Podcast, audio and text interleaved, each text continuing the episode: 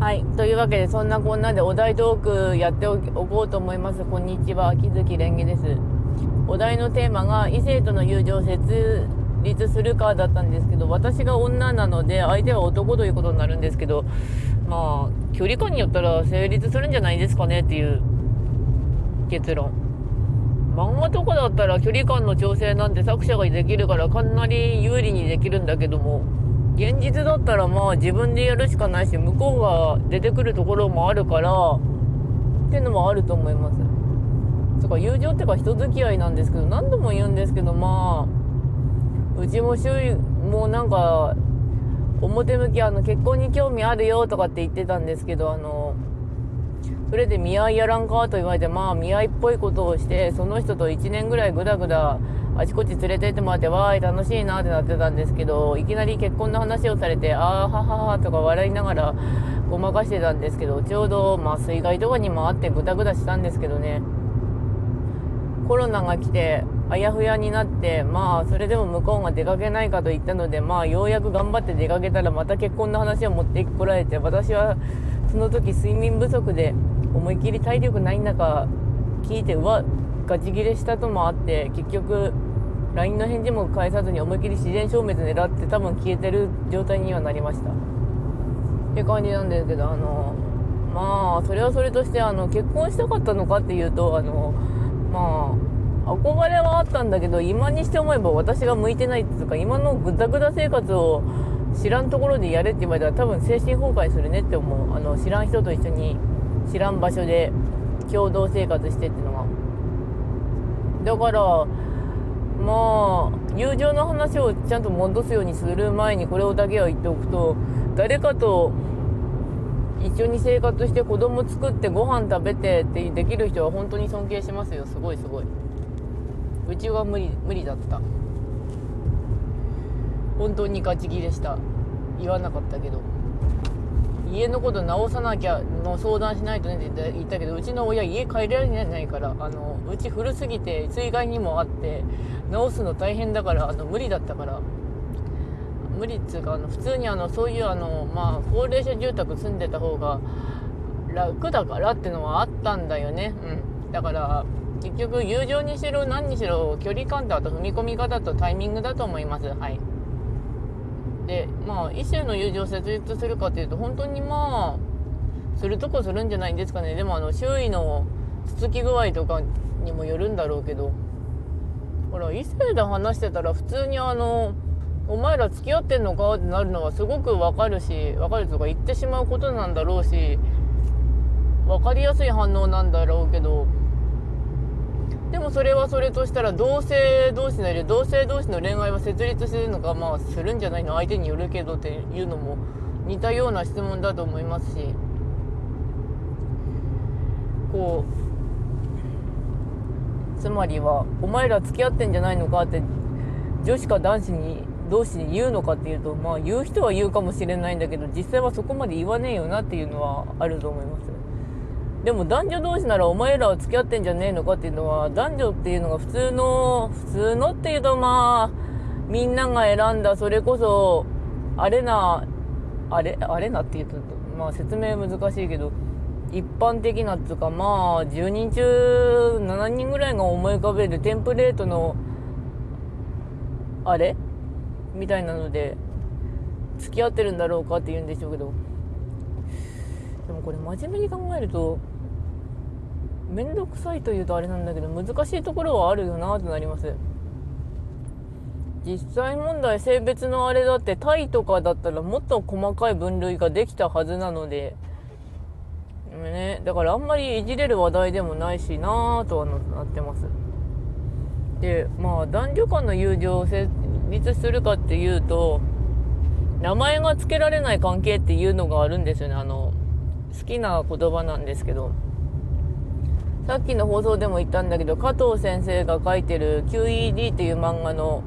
主人公格の一人水原さんが言うセリフなんですけど QED がどんな漫画かっていうとあの15歳で MIT を飛び級卒業したトーマス・オートがなぜか日本の高校に転入してきて高校生活をやってみたいと。でそんな彼と出会ったあの運動神経めちゃくちゃ抜群キートレベルの親が警察官の水原香奈さんが出会って2人してさまざまな事件を解決するって話なんですけどあの1話完結でとても読みやすいです。あの最初の方はでも話があれなのであのダイヤルアップ回線でした。回線がね。うん。まあ本当に遅かった回線と思えばいい。だから淡い関係っちゃ変わん関係なんですけどそれを友情と言うべきか愛情と言うべきなのかっていうのを名前が付けられない関係っていうのが一番いいんですからまあそういうことなんだろうけどってなりますけどちなみにこの加藤先生の作品だと大体くっつかずに終わるっていうか淡い系で終わってる。ロケットマン。まあロケットマンも両思いになったのいたけどなあの N と R と INS とか。まあ G 派死んだけどさロケットマン。あちなみにロケットマンはあの実は平々凡々と思っていた主人公の母ちゃんがチートだったんだけどひょんなことからあの情報の矢の世界に巻き込まれて世界中飛び回ろうでロケットを完成させようぜ相棒の代わりに。さあ相棒の父ちゃんの死の真相を知るんだみたいな話でした。うん。あそれは文庫本で出てます。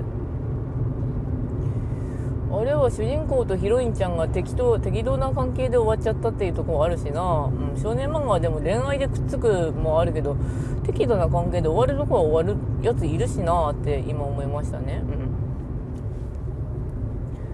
うん。でちなみにその人が書いた CMB っていう作品が最近、まあ、数ヶ月前に終わったんですけど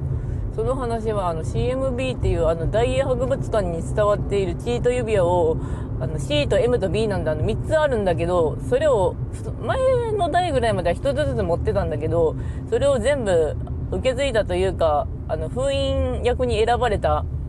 榊慎羅というあのちっちゃい少年が七瀬さんという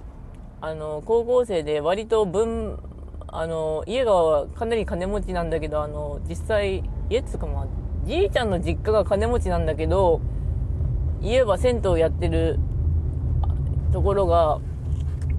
その2人が出会ってワンダーカンマをご案内しますみたいなノリになってあのいろんな世界中で謎を解くタイプですねあの QED と違うのはあのどちらかというと暴言者になってますあのの Q CMB の方が。はい。でまあまあなんか加藤先生の漫画紹介になってるんだけどまあそんな感じなんですけど。だから